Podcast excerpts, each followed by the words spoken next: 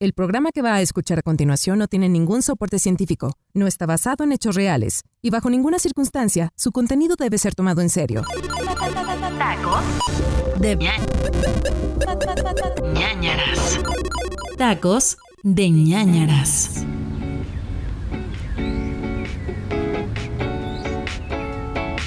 Ah, chinga, ¿es Víctor?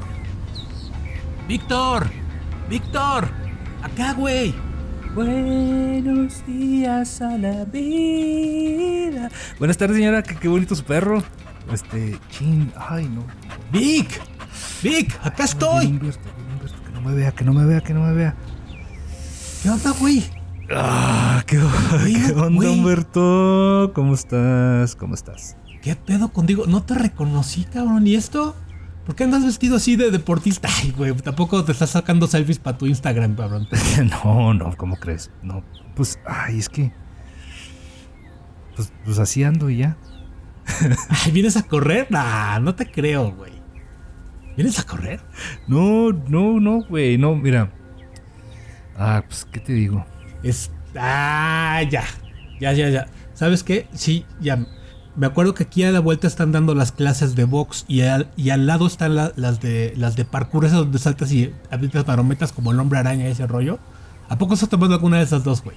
No mames. No, no, no, tampoco. No, este. Ah, ya sé, ya sé, ya. Las de, las de.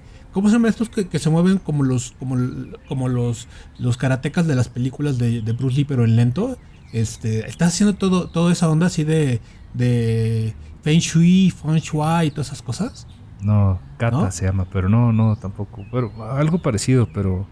Pero no, no, tampoco. ¿No? Ah.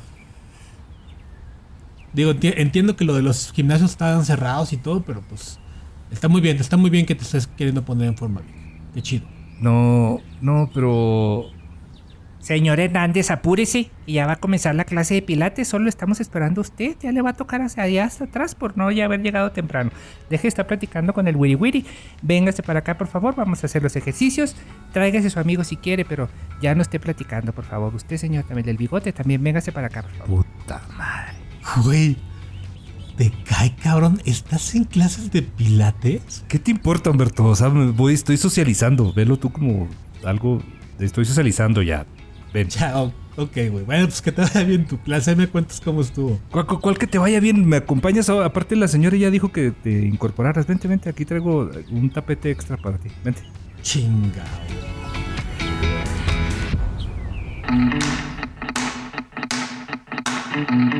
Desde el nacimiento y caída de grandes imperios, la formación de naciones, el nombramiento de héroes y villanos en la historia universal, atentados terroristas, movimientos sociales, enfermedades, se dice que todo lo que sucede en el mundo no es casualidad.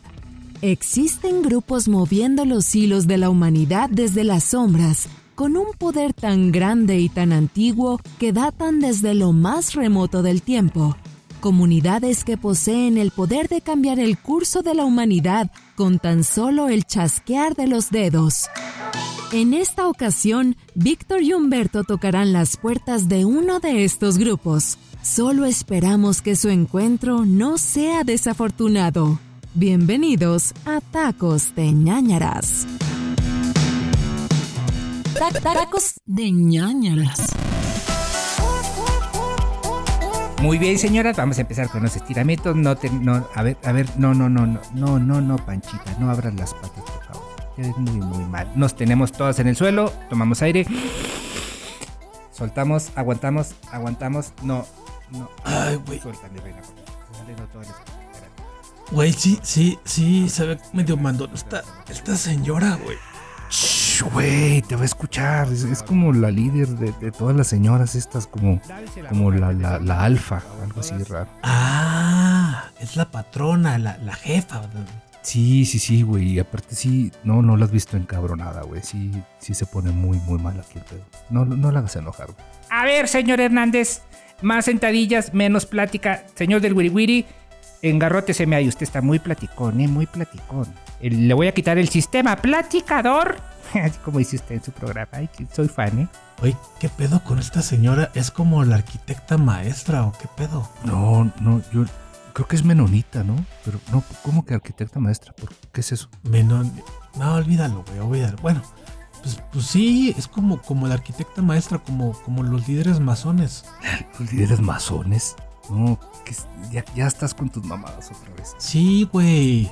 Los masones, ya sabes, el gran maestro, el, el- el ar- el gran arquitecto, un líder masón, pues. No, no, Humberto, no te estés inventando términos ahorita. ¿Qué es eso? Ah, qué bueno que lo preguntas. Te explico.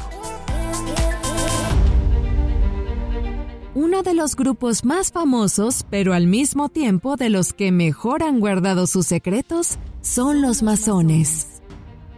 Los francmasones, como se les conoce originalmente, tienen su origen en una Europa ensangrentada por guerras sucedidas entre católicos y protestantes. Cansados de la ignorancia y el fanatismo religioso, los masones formaron un grupo principalmente constituido por los albañiles y constructores más hábiles de la época, con conocimientos tan amplios que eran capaces de levantar edificaciones y catedrales góticas tan impresionantes que eran enviados por sus colegas. Con el paso de los años, este grupo de personas se convertirían en una sociedad tan importante que logró cambiar el rumbo de la humanidad. En sus inicios, estos artesanos se dividían en tres clases, aprendices, oficiales y maestros. Estos últimos siendo los más hábiles, que a través de su manejo perfecto de la geometría y la matemática, se dice que encontraron los secretos del universo.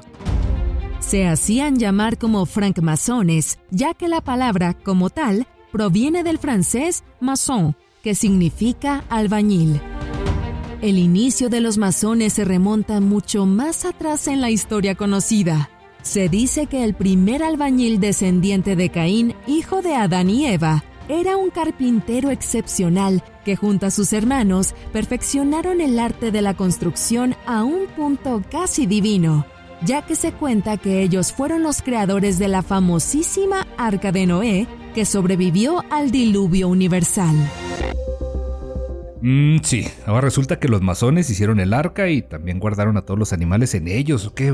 Ya me los imagino, güey, ahí. Ay, pásale. Güey, no te burles, güey. No sabes si hay alguno de esos cerca, ¿no? Ya sabes, por eso son sociedades secretas así. Mira, güey, ya, ya sé que su, su inicio está medio místico y toda la onda, pero analiza, güey, desde cuándo están los masones en la Tierra. Güey, o sea, está bien que la instructora ya esté medio rufles, pero, pero no está tan, tan, tan vieja, güey. O sea, vela bien. No, güey, no estoy diciendo eso. Fíjate cómo, en to- cómo, cómo todas las otras la respetan, güey. Hasta tú te cuadras con ella. Pues, pues igual que, lo- que los masones y sus líderes maestros. Ah, como la CENTE, como el sindicato de maestros. Pues sí, pues sí, algo, algo así, mira, pero, pero su, su historia está, está bien cabrona. Desde las míticas pirámides de Egipto hasta la construcción del Templo de Salomón, conforme el tiempo avanzaba, los maestros constructores fueron creando una gran fama y empezaron a formarse grupos clandestinos o logias, como ellos las llamaban, con el propósito de proteger los secretos que fueron pasados de generación en generación. Secretos como el atribuirse el descubrimiento de una forma de desbloquear la comunicación entre Dios y el hombre, algo que si salía a la luz ponía en aprietos a la iglesia cristiana. Para la Edad Media, el linaje de los miles de constructores se había convertido en una sociedad tan poderosa como el mismo rey, y para entonces, Viendo al grupo como un latente peligro, la monarquía aconsejada por la misma iglesia prohibió sus prácticas de manera inmediata, considerándolos como herejía, esparciendo rumores de que estos grupos masones realizaban rituales en honor al mismo demonio. Debido a esto, comenzó una cacería de brujas tan severa y cruel en contra de toda persona que se le consideraba masón, sentenciados a morir quemados en la hoguera y expropiando todos sus bienes, dejando familias de los miembros totalmente desamparadas.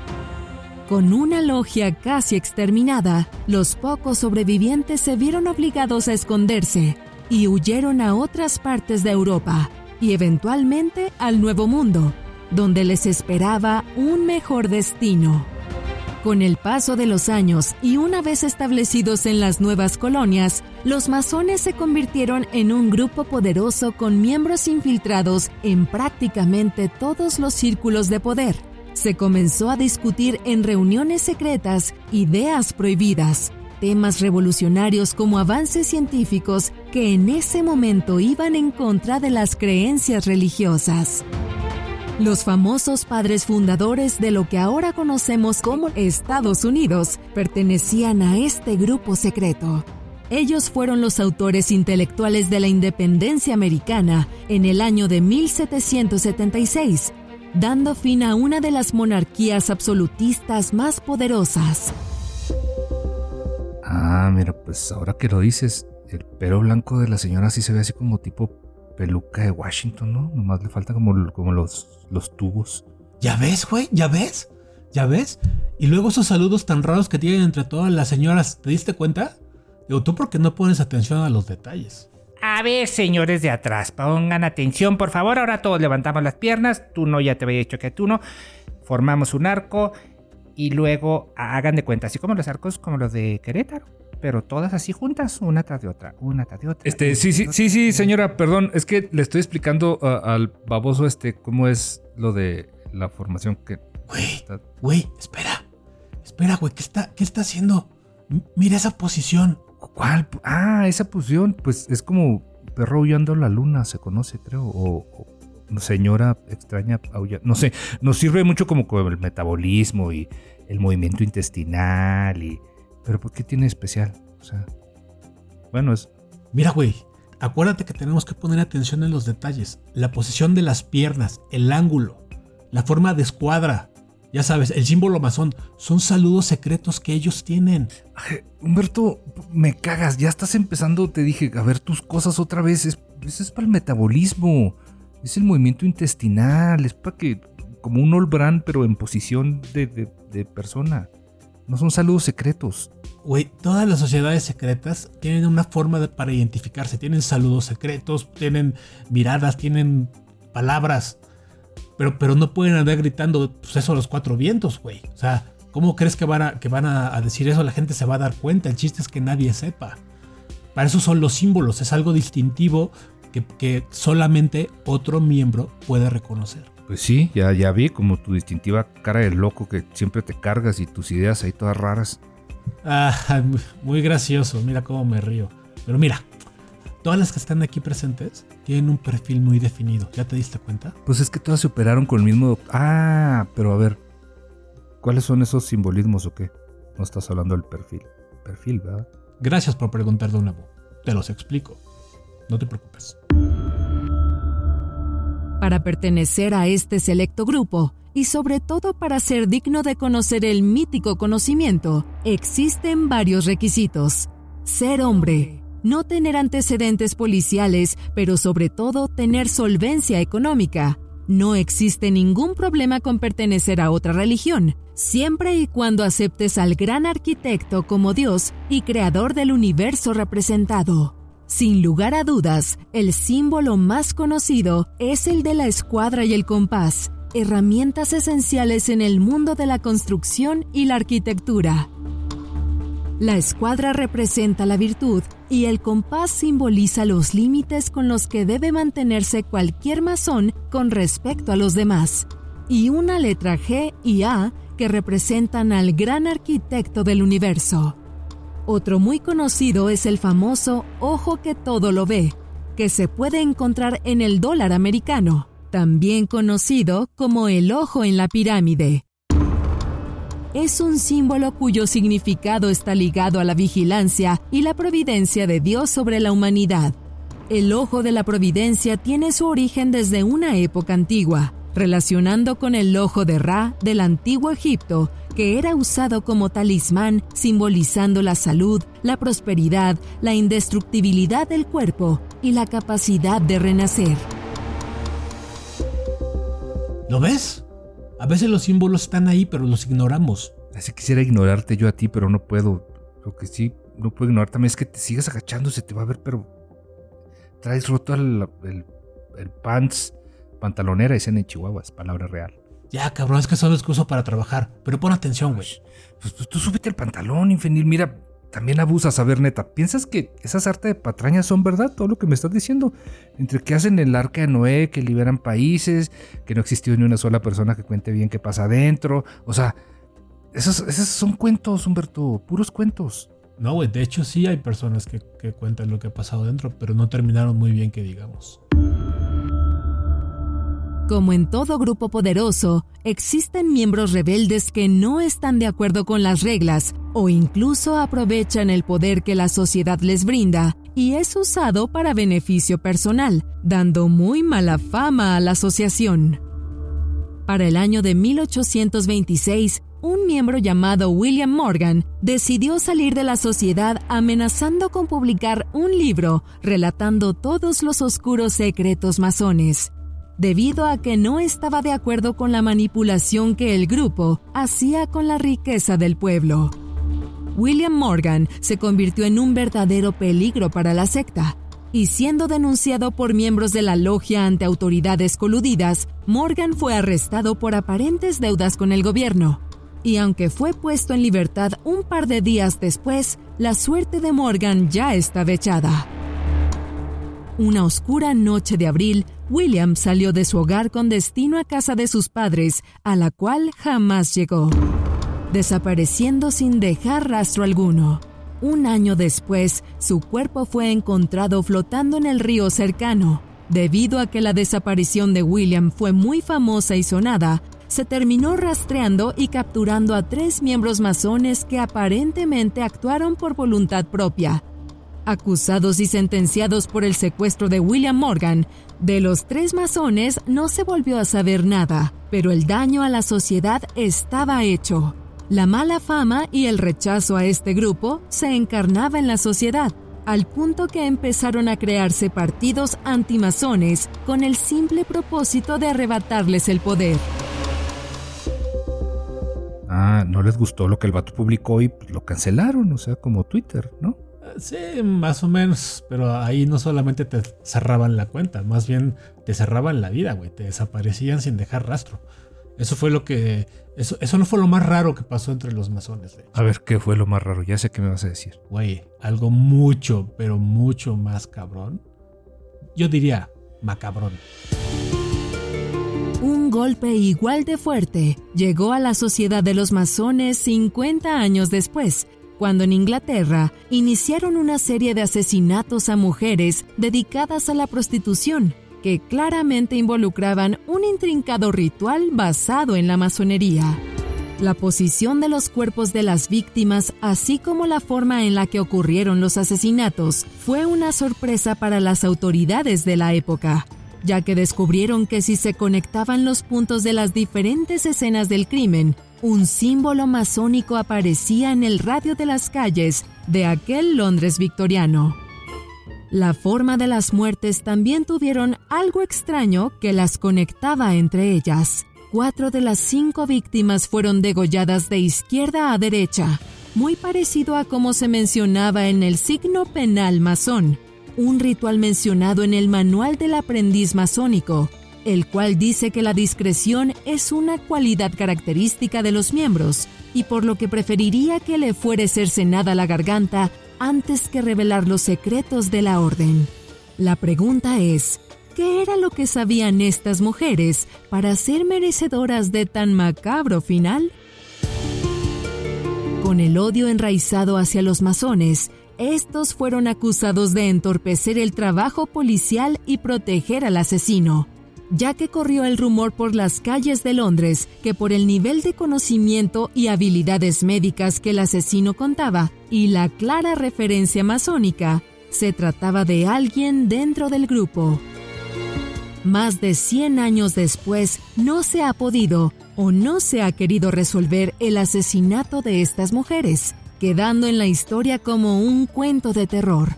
Un momento oscuro en la historia de Londres, Solo rumores de un hombre perturbado que con los años fue nombrado como el asesino de Whitechapel Jack el Destripador. Ya entrando al siglo XX, la logia masónica decidió que para limpiar la mala imagen del grupo, la masonería tendría que tomar un camino diferente. Y hasta la fecha, ese camino los llevó más hacia la filantropía. La masonería se convertiría con el paso del tiempo en la defensora de la dignidad humana y de la fraternidad, con un propósito ético, el perfeccionamiento de sus miembros mediante la construcción de un templo simbólico dedicado a la virtud.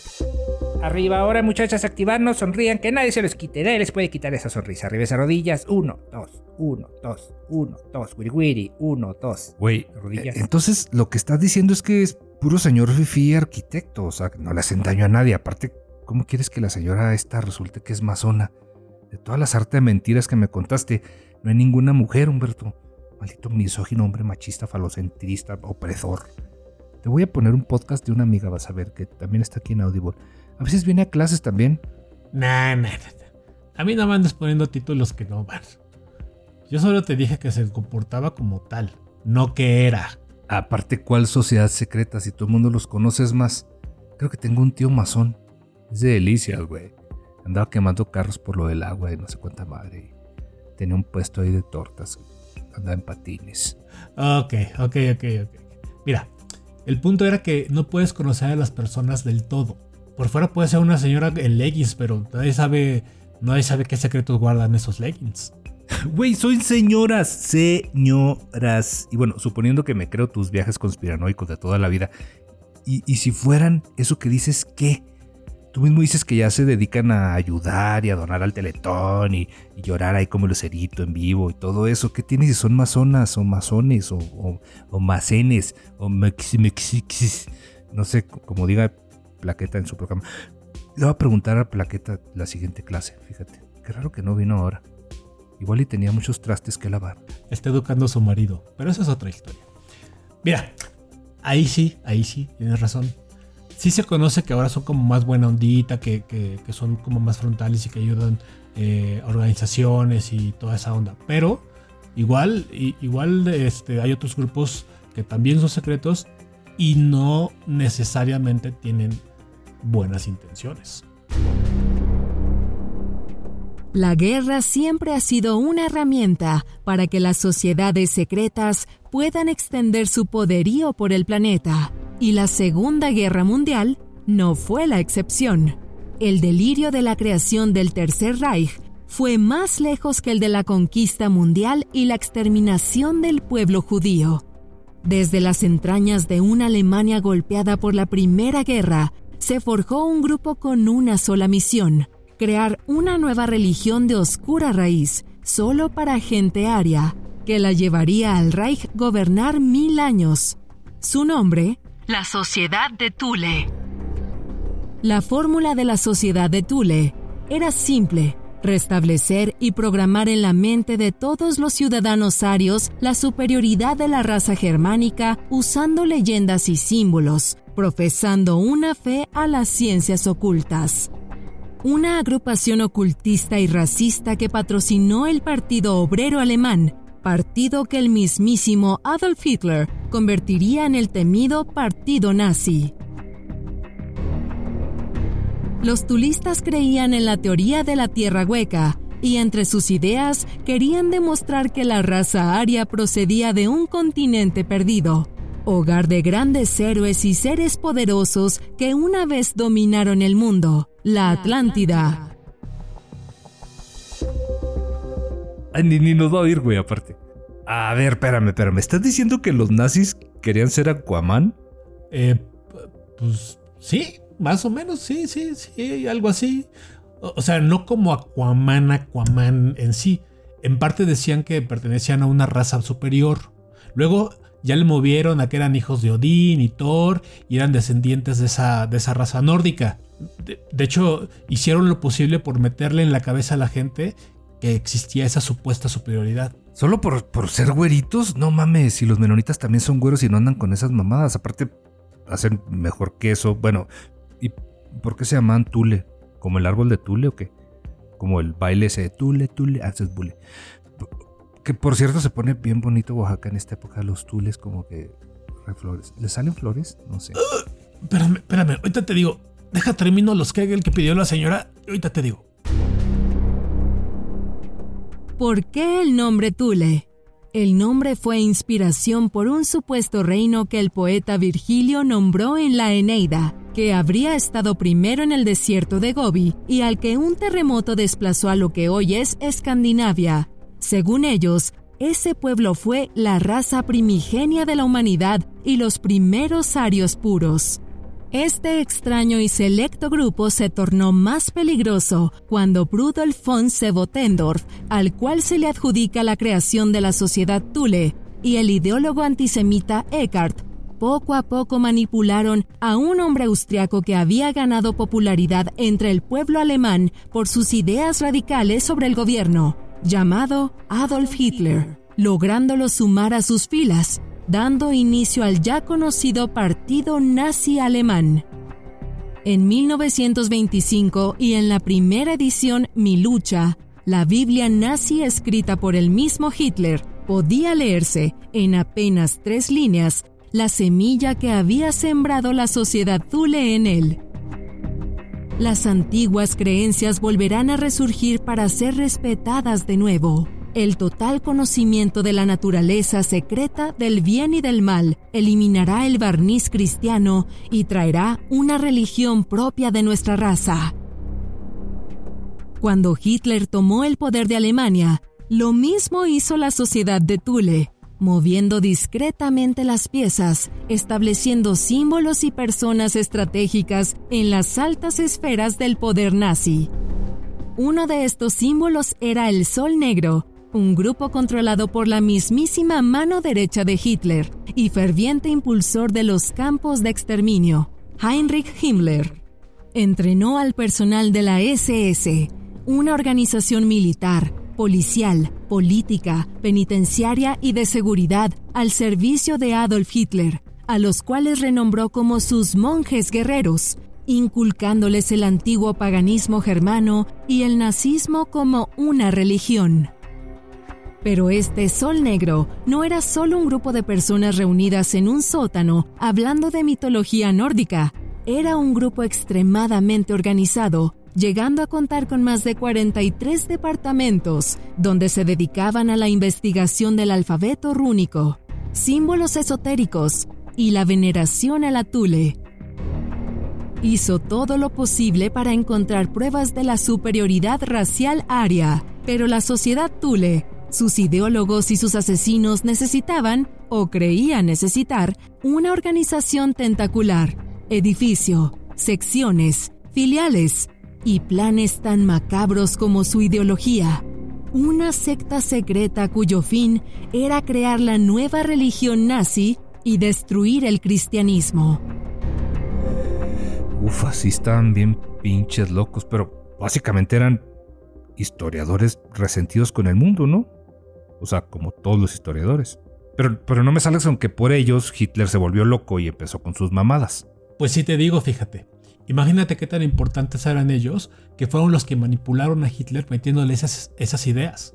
Llegaron a un punto en que no solamente se conformaron con las investigaciones y la propaganda, sino que empezaron a hacer rituales todos sádicos y todos locos acá. Señor Hernández, es la segunda o tercera vez que le digo que ponga atención. Deje de estar platicando con su amigo. Agárrenme esas dos pelotas. No, las pelotas de... Y me repiten la rutina, por favor, hasta que yo les diga, dígale también a los amigos del bigotito que lo haga también. Ya le vi que no trae bien puesto el, pants. Ay, no, muchacho. Puta madre, Humberto. Sí, sí, señora, sí, ya vamos, perdón, perdón. Cuando las investigaciones no fueron suficientes, la sociedad de Zule se volvió más y más cruel en su día a día utilizando prisioneros de los campos de concentración encontrados por todo el territorio alemán como víctimas para sus sacrificios humanos en nombre de su nueva religión. Y así fue como Himmler, por sus macabros logros, se posicionó como la figura más importante, después de Hitler, en la Alemania nazi. Se le fue prometido que si ganaban la guerra, se convertiría en el sacerdote supremo de la nueva religión y Hitler su divinidad encarnada. Una especie de papa de este nuevo orden, solo que había algo que se interponía en su camino, el cristianismo. Para opacar poco a poco las creencias cristianas, Himmler y el resto de la sociedad Thule crearon el Día del Nacimiento del Sol Invencible, instaurado curiosamente el mismo día de la festividad más importante para los cristianos, 25 de diciembre, la Navidad, con el simple motivo de opacarla. Esto se repitió con varias fechas importantes, como la Pascua, que intentó ser borrada por la fiesta de Ostara, comienzo de la primavera y homenaje a la diosa de la fertilidad. No solo los días festivos se intentaron borrar de la mente de las personas, también los rituales, ya que para celebrar un matrimonio se intentó olvidar el rito de unión cristiana para dar paso a uno nuevo que se hacía ante un altar nuevo, una enorme bandera negra con una S rúnica grabada en plata, y Himmler o algunos súbditos dando a los novios pan y sal, los símbolos germánicos de la tierra y la fertilidad. Los bautismos, una medalla con signos rúnicos para el bebé y su inmediato ingreso a las SS. Los funerales, cremación y cenizas en urnas ocultas en una cripta circular. El lavado de cerebro que Himmler hizo con la sociedad alemana por poco tiene éxito, pero por fortuna, el delirio de los mil años del Tercer Reich y la religión nazi terminó con un tiro en la sien de Adolf Hitler el 30 de abril de 1945. A ver, perfecto. Vamos a hacer ejercicios de respiración. Respiren, inhalen. Aguanten, aguanten, aguanten. Exhalen. Ya casi terminamos, chicas. Vamos a repetir 10 veces esto. Una, dos, tres, cuatro. Güey, ¿neta piensas que esa señora es de tu árbol del tule o como se llame la mamá de esa que me dijiste? O sea, sí medio nos trata feo, es muy mandona, pero no creo que, que sea porque estamos morenos, ¿no? Bueno, yo más que tú. No, ya te lo dije, caras vemos. Pero se dice que la sociedad del Tule desapareció con la guerra. Entonces, pues, la verdad, no creo. Inhalamos. Aguantamos otro ratito. Exhalamos, sientan como la luz entra en ustedes. ¿Lo sienten, chicas? ¿Lo sienten todas? ¿Lo siente usted, señor del bigote? Ahora, pensándolo bien, pues igual podría ser, ¿eh? ¿Qué, güey? O sea, ¿qué- qué podría ser qué? O sea, güey, neta, no puedes dejar a la pobre señora sea en paz. Mírala. La pobre no puede ni aguantar aire. Parece que está. No, güey, es que esta señora se ve bien sospechosa, güey. Bajo ese traje deportivo y el perfume ese como, como de abón, como de maja, se, se- se oculta, seguro, seguro, seguro que se oculta un monstruo. Algo terrorífico. Sí, yo no quisiera ver debajo de ese traje deportivo, la verdad. Pero aparte, las lociones que tiene son bastante económicas. Estoy totalmente de acuerdo. Y me las deja en pagos. O sea, aquí nos pasa el, el catálogo a, a todos. A, a todes. Ya vas a empezar con tus mamás otra vez, Humberto. No, güey. A ver, a ver, ¿cómo se llama? Pues, do- Doña Luz, Lucecita le decimos. Como que sus papás eran hippies, creo. ¿Ya ves? Luz. Luz, güey. Podría ser una Illuminati. Ilumina. Ay, no chinga. O sea, ya, ya estás mamando otra vez. A ver, habíamos quedado que no íbamos a empezar con esas estupideces. Me perdía por un ratito, güey. Haz tus ejercicios y ya. No quiero que empieces a hacer desfiguros en mi clase, güey. Me van a correr. Güey, Luz, Illuminati, Illuminati, Luz. ¿Nada? ¿No? ¿No te dice nada? Pues no, no, la verdad no. Y, y no te quiero preguntar esta vez. Ay, güey, mira, si, si tan solo dejas que te cuente quiénes son, vas a ver que varias cosas que tiene la señora son común con ellos. A ver, mira, porque sé que no te vas a callar ya. Cuéntame. No, deja terminar mi rutina y luego ya me vas diciendo. Va, mira. Desde que escuchamos el término sociedad secreta, rápidamente lo primero que viene a la mente de cualquier persona son los Illuminati. Y es que la mayoría seguramente ha escuchado el término. Y desde luego que las interrogantes que se nos pueden presentar en ese sentido son muchas. El mundo tiene incontables secretos que involucran a esta misteriosa secta, que si bien es cierto resultan misteriosos, La verdad es que poco a poco van saliendo a la luz pública nuevas vertientes en las que podemos ir aclarando las dudas que tenemos sobre ellos. Los estudiosos del tema de conspiración mencionan que se trata de una sociedad secreta que tiene como objetivo imponer un nuevo orden mundial, y son señalados los principales responsables de eventos históricos que han cambiado el rumbo de la humanidad. Un ejemplo de ello es el caso de la Revolución Francesa, la pandemia global de VIH y hasta los mismos atentados del 11 de septiembre de 2001 a las Torres Gemelas son tan solo algunos de los eventos importantes que se le ha adjudicado a los Illuminati ser los autores intelectuales. Estamos en presencia de una secta más poderosa que tiene un alcance enorme que llega a todos los rincones del planeta.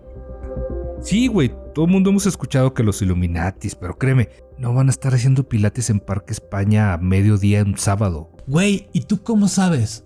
A diferencia de otras sociedades secretas, los Illuminati son expertos en esconderse a simple vista, güey. Podría ser cualquiera. Esa señora, ese señor, el, el perro que está ahí tirado, el que perro que está cagando. Ah, no, ese es tu perro, güey. O sea, sí, el perro. el- ya, el perro, te valió madre. Chingao, ¿entendiste el punto o no? O sea, desde sus inicios, los Illuminati supieron cómo esconderse a plena luz del día, güey, sin que nadie se diera cuenta. Los Illuminati o los Iluminados de Baviera, como se les conocía inicialmente, tienen un origen bastante extraño y misterioso. Hacia finales del siglo XVIII, un retirado masón llamado Adam Weishaupt, profesor de origen alemán, sentía que los masones y su aceptación de miembros de todo tipo de religión nublaba la vista y el sentido de los rituales masónicos ancestrales. Es cuando decide salir de la secta y fundar una organización secreta de lecturas anticlericales, con el interés de arrebatar, por la fuerza si era necesario, el poder a la Iglesia, quien para él fue la encargada de traer siglos y siglos de oscurantismo y frenó el pensamiento libre y crecimiento filosófico. Para el año 1776, con tan solo un puñado de personas, fundó la Asociación de los Perfectibilistas, para luego llamarlo Asociación Secreta de la Sabiduría, y finalmente darle el nombre de la Orden de los Iluminados. Adoptó como símbolo el búho de Minerva, la Atenea griega, diosa de la sabiduría. Pronto se le sumaron varios estudiantes, deseosos de acceder a lecturas censuradas o prohibidas, y se juntaron una docena de miembros, que pasaron a ser casi una treintena a finales de año. No se habían planteado aspirar a más, pues habían concebido aquello como un círculo íntimo, a pesar de que todos usaban seudónimo, a menudo tomado de la historia o la literatura clásica, para establecer una relación de igualdad. Adam Weishaupt se hacía llamar Espartaco. La palabra Illuminati. Debemos fijar la atención a su origen latín, que significa iluminados. La elección de su nombre está asociada en gran medida a los ideales de la Ilustración, movimiento cultural e intelectual que data desde el siglo XVIII e inicios del siglo XIX. Con el paso del tiempo, ha contado con la incorporación de un mayor número de integrantes, muchos aristocráticos, pasando de esta forma a una secta secreta con aspectos masónicos y de nuevos objetivos. La principal finalidad de Illuminati era dar fin al oscurantismo como una forma opuesta a la expansión del libre pensamiento. Del mismo modo, quería disipar la influencia que tenía la Iglesia en las cuestiones políticas. Ellos estaban en contra del poder ejercido por el Estado y la intervención de la religión en sus decisiones. Buscando el perfeccionamiento del individuo del mundo, los puntos que ellos ubican era el sentido de libertad, igualdad y fraternidad. De esta forma crearon el plan para el llamado Nuevo Orden Mundial, un Estado único y global con una misma moneda y creencias. A ver, o, o sea que son masones, pero como que más pro o cómo? O sea, son pro sones. Sí, sí, sí, sí, algo, algo así, algo así. Mientras que los masones se volvieron, se volvieron este, por todo amor y paz y toda la onda y como ayudar a, a la gente y así, los Illuminati siguieron operando en las sombras. Todo por alcanzar el famoso nuevo orden mundial. ¿Has escuchado hablar de eso? Claro, y, y, créeme, me voy a arrepentir de preguntar esto, pero ¿a qué te refieres con el nuevo orden mundial? Güey, no es el nuevo orden mundial, es el famoso nuevo orden mundial y tiene diferentes metas. El plan perfecto para el dominio mundial que los Illuminati trazaron en décadas, conocido como el Nuevo Orden Mundial, contaba con ciertas características muy distintivas. Uno de los primeros puntos es el tema de la abolición de la monarquía y de todo gobierno organizado según el antiguo régimen. Se creía que los gobernantes eran influenciados por instituciones corruptas como la Iglesia Católica, causando desdicha a toda la humanidad por su egoísta naturaleza. Otro punto sería la supresión de la propiedad privada de los medios de producción para individuos y sociedades, con la consecuente abolición de clases sociales. Esto les ayudaría a mantener el control de la población en general ya que tanto la economía como el manejo de la información solo dependería de un puñado de ellos. Otro punto importante para los iluminados sería la destrucción del concepto de patriotismo y nacionalismo y sustituirlo por un gobierno mundial, sin naciones ni líderes a cuales venerar. Se evitaría el surgimiento de cualquier pensamiento que no fuera el que ellos imponían, y así silenciar todo tipo de grupos rebeldes que pudieran surgir. Finalmente, la prohibición de cualquier tipo de religión, sobre todo la de la Iglesia Católica, estableciendo un ateísmo oficial dando solo culto a la ciencia. Dando solo culto a la ciencia y así tener el control total a escala mundial. Como la 4T y... te creas. Güey, ¿y cómo carajo se organizan o qué? ¿Tienes su grupo de WhatsApp? O sea, evidentemente, si algo así en realidad estuviera sucediendo, ¿no crees que ya habría algún paparazzi ahí chismoso que hubiera documentado todo? Güey, ¿sí ¿me estás poniendo atención o no? ¿Te acuerdas que te dije que eran buenos para esconderse a simple vista? Bueno, pues ese es un ejemplo. No es por un grupo de WhatsApp, pero ellos tienen unas ondas que se organizan pues cada tantos años y es algo llamado el famoso grupo Bilderberg. Disfrazado como una aburrida conferencia, el grupo Bilderberg inició en 1954, justo después de la Segunda Guerra Mundial, cuando las personas más influyentes del mundo se reunieron para discutir y planear la agenda global para prevenir otro conflicto internacional de esa magnitud. La agrupación tomó su nombre del Hotel de Bilderberg, en donde tuvo lugar el primer encuentro. Desde hace 60 años, esta reunión se realiza anualmente. A ella asisten aproximadamente 130 personas del ámbito político, empresarial, religioso y militar, mediante una exclusiva invitación, la cual solo es mencionado el lugar y la hora. No se invita a periodistas a que cubran el evento. No se envían comunicados de prensa después de que concluyen las reuniones, y la organización solo mantiene un sitio web básico de un diseño bastante discreto. Y aunque Bilderberg no es una sociedad secreta, pues es mundialmente conocida su reunión, sin embargo, los proyectos, temas y acciones acatadas por ellos son celosamente guardados desde personalidades políticas como los expresidentes George W. Bush o Bill Clinton, hasta empresarios como Bill Gates, han sido citados para asistir a estas reuniones ultra secretas. Desde su primera reunión en 1954, a manos del magnate David Rockefeller, estas mentes poderosas de países de todo el globo parecen haber puesto todo su empeño en diseñar el mundo en el que vivimos. Muchas personas afirman que al interior de estas reuniones se encuentra un microgobierno que, a lo largo de la noche, toma decisiones de la mayor relevancia política y financiera para el mundo. Incluso se ha llegado a decir que es esta organización, a través de sus reuniones, la que pauta los resultados electorales, teoría que cobró renovadas energías cuando tanto Bill Clinton como Tony Blair asistieron a estos encuentros antes de ser electos como presidentes de sus respectivos países. O que la misma creación de la telefonía móvil fue ordenada para mantener un monitoreo a cada ciudadano del planeta para poder analizar el patrón de comportamiento.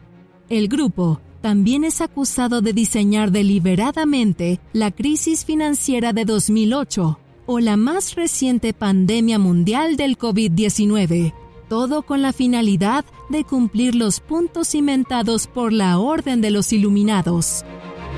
¿Simples rumores o es acaso que un nuevo orden mundial se está forjando?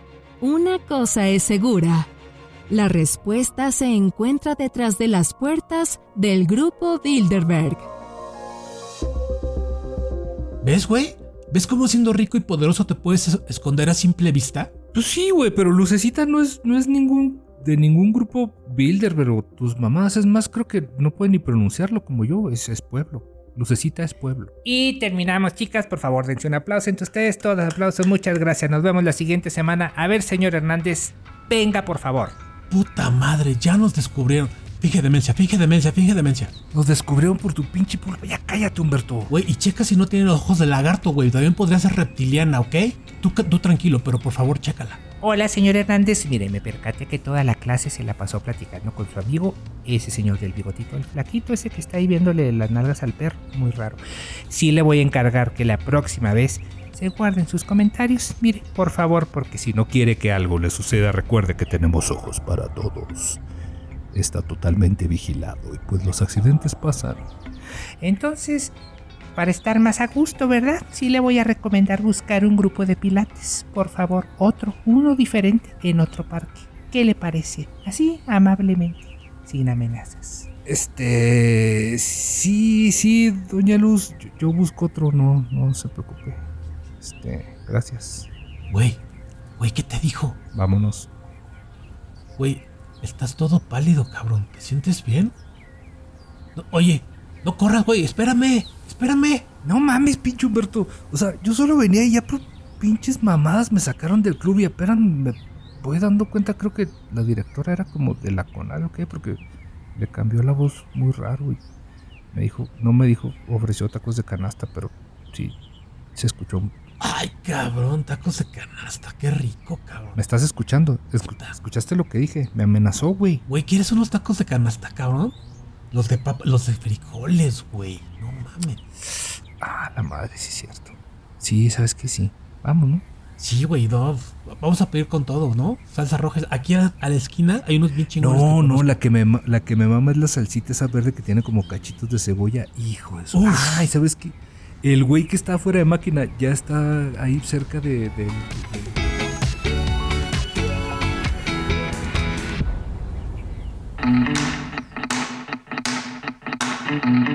Las sociedades secretas, aunque no se sepa mucho de estos grupos, son tan viejas como la humanidad misma, tan poderosas e influyentes que van torciendo el camino de la historia a su conveniencia.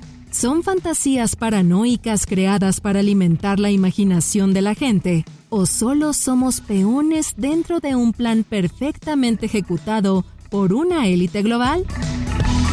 Acompáñenos en el próximo Tacos de ñañaras. ¡Ay, qué rico! Tacos de canasta. ¿Pueden preguntar si hay de papa con chorizo?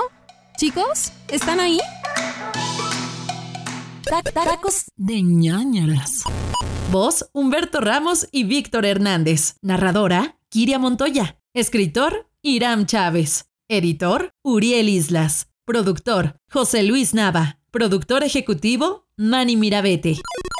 Esto es una producción de Máquina 501 para el mundo. De nada, mundo.